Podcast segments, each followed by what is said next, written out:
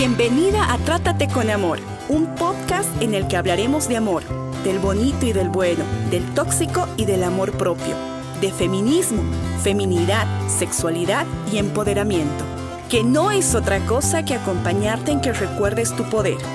La intención de este podcast es ser un espacio donde tu voz cuente, donde ser más humana y ser más tú sea seguro. Hola, ¿cómo estás? Bienvenida a nuestro segundo capítulo de nuestro podcast Trátate con Amor. Yo soy Dani Ortiz, estoy muy contenta de poder compartir contigo ideas, de poder acompañarte en este proceso en el que todas estamos tratando de crecer, de ser mejores, de estar más fuertes.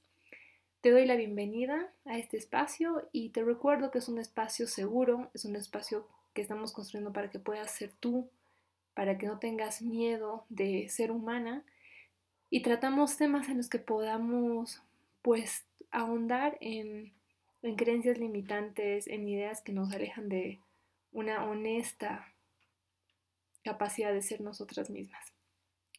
Y hoy te quiero hablar de una frase que escuché un par de veces hace algunos años, que dice así, em, no me ames tanto y amame mejor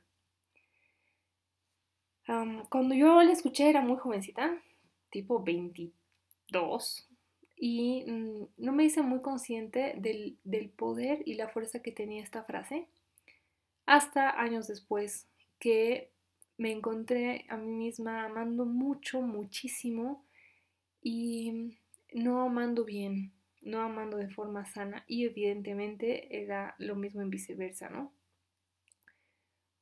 Te invito a que revisemos este concepto porque es muy común, mucho más cuando existen los primeros amores y estamos muy enamoradas en nuestras primeras relaciones de pareja, la típica del te amo mucho, ¿no? Te amo muchísimo y el que te pregunten cuánto me amas y que tú respondas o al revés, de aquí al cielo, no sé cuántas vueltas y la tierra, incluso les decimos a los niños si son nuestros pequeños, cuánto, cuánto me amas y esperando que nos respondan que nos aman muchísimo y les preguntamos cuánto nos aman y esperamos la típica de mucho, mucho y una descripción como si la, la capacidad de amar que tuviéramos pudiera medirse y pudiera cuantificarse.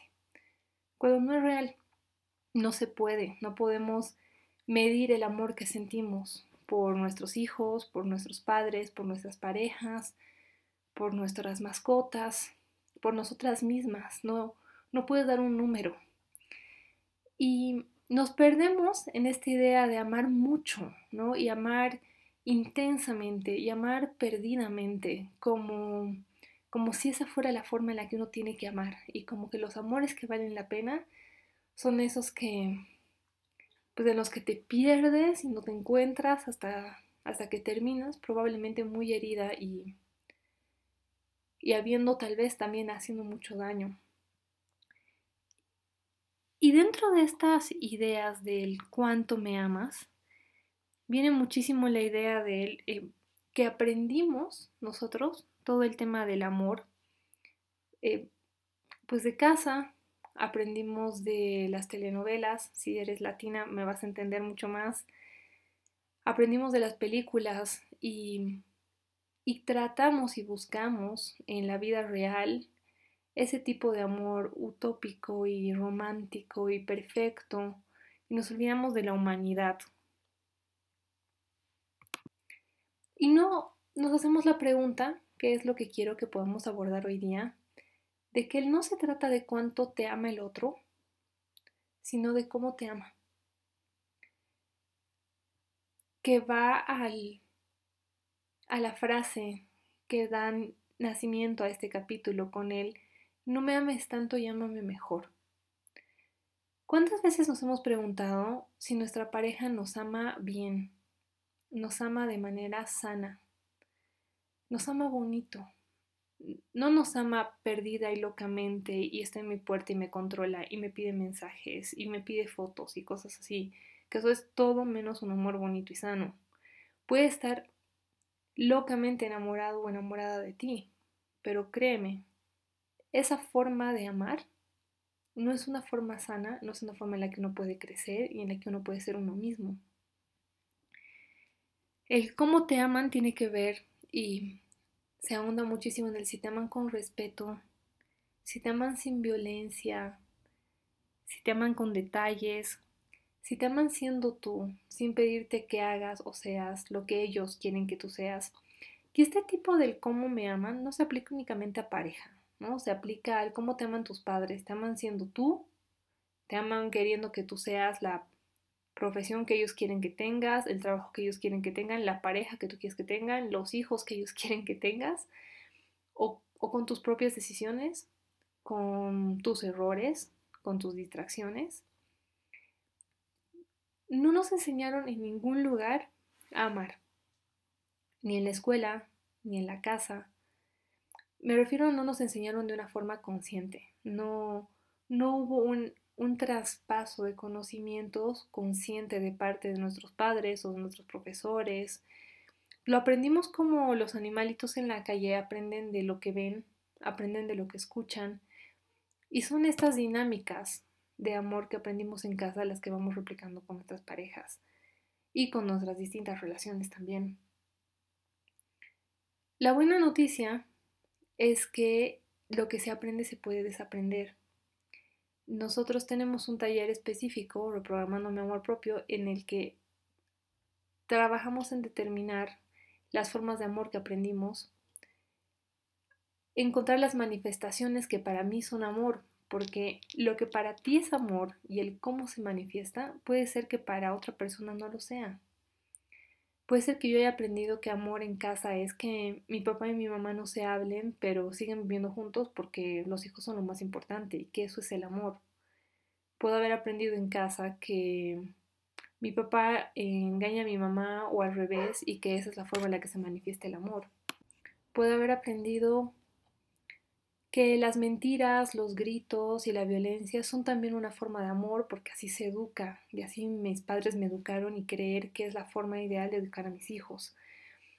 No vamos a entrar en este podcast de hoy a cuestionarnos sobre lo correcto y lo incorrecto de todos los aprendizajes que se dan en casa, ni a juzgar a nuestros padres.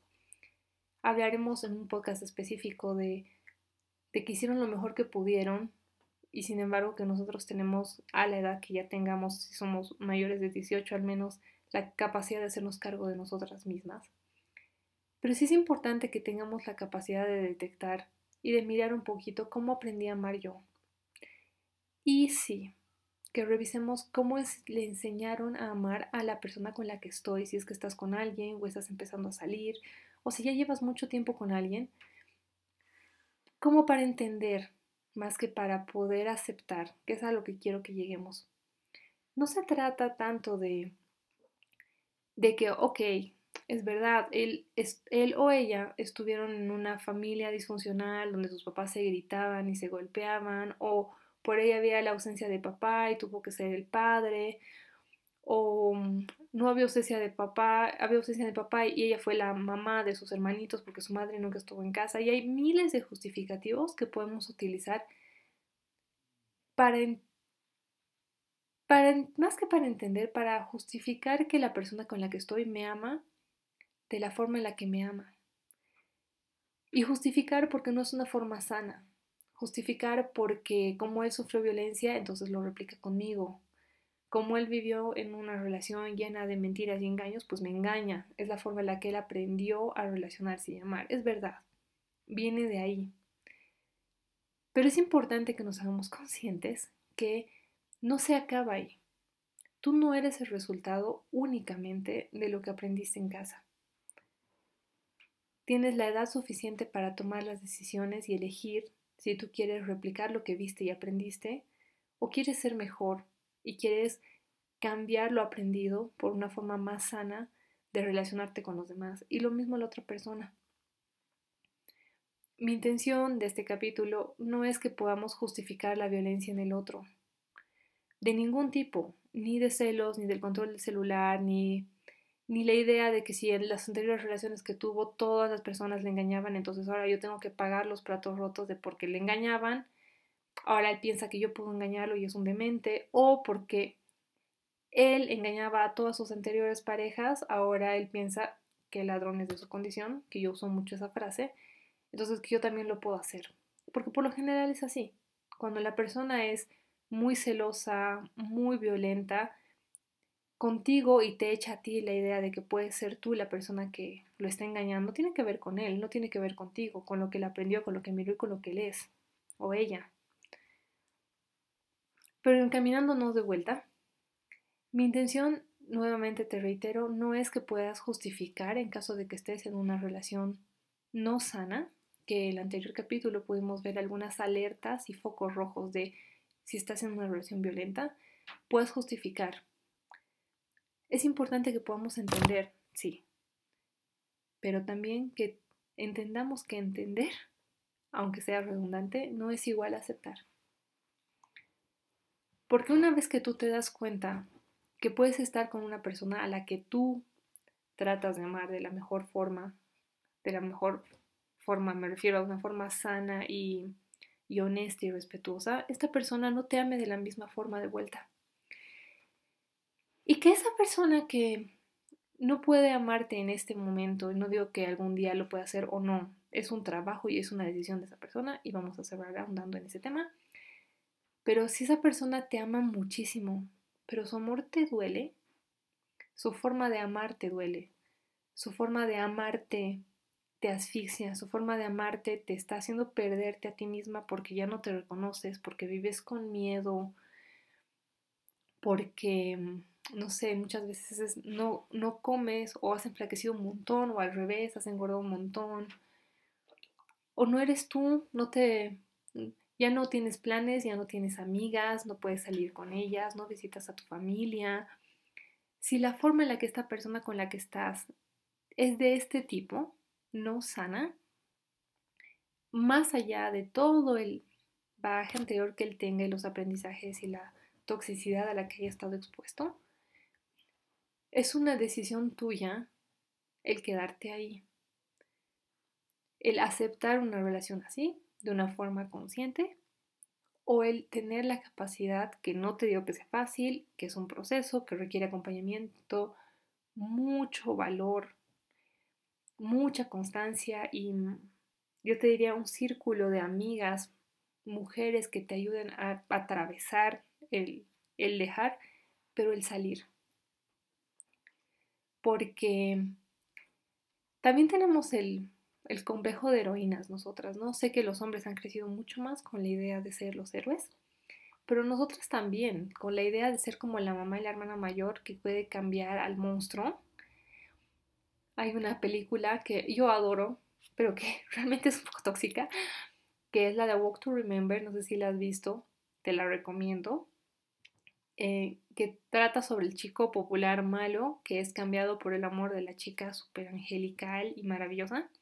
Yo creo que todas tenemos en algún momento de nuestra vida adolescente o más joven o a veces por siempre la idea de que podemos hacer que el malo se vuelva increíblemente bueno y se dé cuenta de lo maravillosas que somos y que nuestro amor lo ha cambiado. ¿Qué no pasa?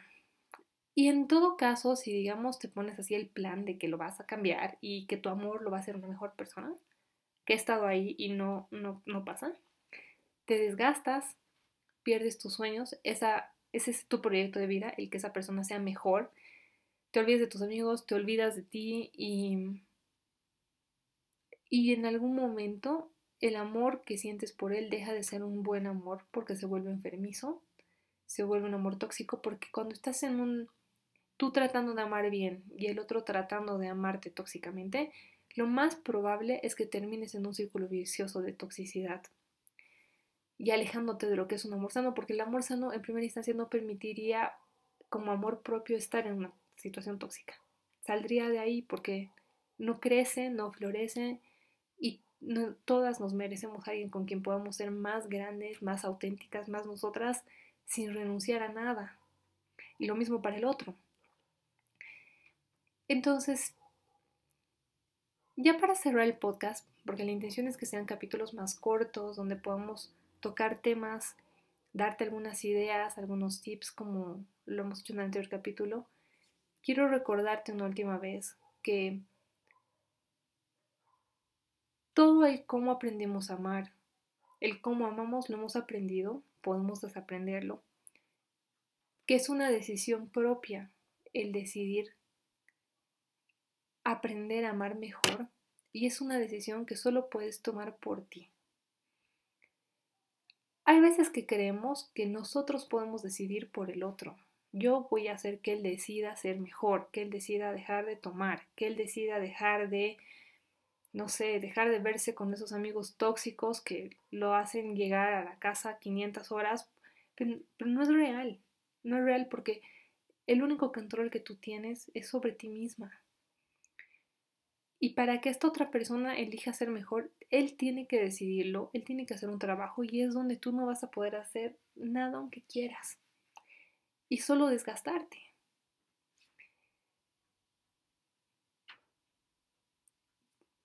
Quiero invitarte a que revises después de este podcast tus relaciones. Si estás en una relación de pareja, tu relación actual. Puedas mirar también primero a ti, ¿Cómo aprendiste a amar tú? ¿Cuáles son tus dinámicas de amor? Si estás vibrando en un amor sano y bonito del que hablaremos el siguiente capítulo, si estás vibrando en un amor tóxico, probablemente todas tenemos un poco de todo, pero es importante que cuando uno se da cuenta de que, ah, ok, yo aprendí de papá y mamá que, no sé, yo aprendí de mamá a aguantar a a un patán que no le dirige la palabra por 20 años por sus hijos. Entonces aprendí a aguantar, aguantar, aguantar. Hacerme consciente de que eso es un aprendizaje que tengo en relaciones y que cuando lo esté manifestando en acción, ya que he sido consciente, puede decir no. Yo no voy a ser la persona que aguanta. Esa dinámica de relación que yo aprendí, de cómo mi mamá amó, no la quiero para mí pero solo puedo llegar ahí cuando me hago consciente de la dinámica que aprendí en casa y también de las dinámicas que asumí en todos los otros espacios, lo que vi en televisión, lo que vi en las películas, lo que viví en mis anteriores relaciones de pareja, que me dejaron aprendizajes del cómo amar. No quiere decir que sean el cómo amar sano, probablemente es un cómo amar bastante tóxico porque, como te digo, nunca nos enseñaron cómo amar. Eso no quiere decir que no estamos lo suficientemente grandes para aprender, para elegir aprender a amar de una forma sana, porque al final el amor es lo que mueve el mundo y es como amar a todas las personas y seres que te rodean y a todo eso amarlo de una forma sana, sin apego, sin dependencia, permitiéndoles ser ellos y como para mí es un concepto de libertad, permitiéndoles ser libres, que para mí ser libre es vivir sin miedo. Y una vez que puedas hacer esta como lista de, de mirar tu pasado, tus aprendizajes y tus relaciones, fijarte cuáles dinámicas quieres mantener y son sanas y cuáles deseas transformar. En coaching nosotros decimos que las creencias que no nos ayudan, que son las limitantes que nos limitan, no pueden quitarse del cerebro y desaparecer, se tienen que transformar. Entonces, esas dinámicas tóxicas de amor que podemos haber aprendido tienen que ser transformadas en dinámicas positivas. Es un ejercicio que puedo dejarte es que anotes la dinámica tóxica que aprendiste del amor. Por ejemplo, aprendí a aguantar pataneses de mis parejas porque mi mamá lo hacía. Nunca me dijo aguanta, pero lo aprendí porque lo miré, era muy chiquita y pensé que ese era el rol que me tocaba como mujer y era el rol que nos tocaba a todas. Y al lado poner cómo quieres que sea ahora esa dinámica para ti. Quiero ponerle límites a las patanerías de las personas y cuando sobrepasen estos, no sé, conversarlos o tener el valor de irme. Transformar esa creencia o esa dinámica negativa de amor de cómo amar que aprendiste en una positiva que te ayude a vivir y vibrar más en un amor sano.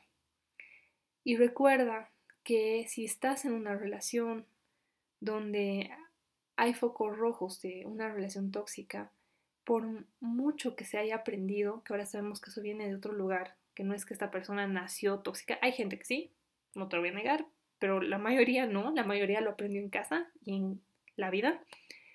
El elegir amarte mejor y estar en una relación sana es decisión de ellos, no es una decisión tuya.